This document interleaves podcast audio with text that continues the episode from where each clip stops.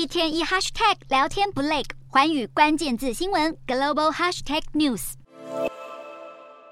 北京当局近日又再度传出中国高官被审影的消息，这次事件的主角是已经有两周没有公开露面的中国国防部长李尚福。中国国务委员兼国防部长李尚福八月十四日到十九日才前往白俄罗斯访问，是俄罗斯入侵乌克兰后中国国防部长首次访问白俄罗斯。而他最近一次公开露面，则是八月二十九日在北京出席第三届中非和平安全论坛全体会议，与部分出席的非洲国家防务官员会面。在会议中，李尚福也发表了谈话。然而在这之后，李尚福就几乎没有再公开露面过。一名中国的独立政治评论人就在社群平台 X 上发文，声称李尚福涉嫌贪腐。因此成为被整肃的对象。美国驻日大使伊曼纽也在 X 上发文讽刺，他先是用英国著名侦探小说家克里斯蒂的书名一个都不留，暗指中国政府高官人间蒸发的情况，并且分别点名了外交部长秦刚失踪以及火箭军司令员李玉超不见人影。连续两名高官行踪沉迷，现在则是国防部长李尚福已经两周没露面。伊曼纽甚至还开酸，到底是谁会赢得中国的失业竞赛？是中国年轻人，还是习近平的内阁幕僚？如今外界也相当关注李尚福的动态，纷纷揣测他是否会成为下一个秦刚。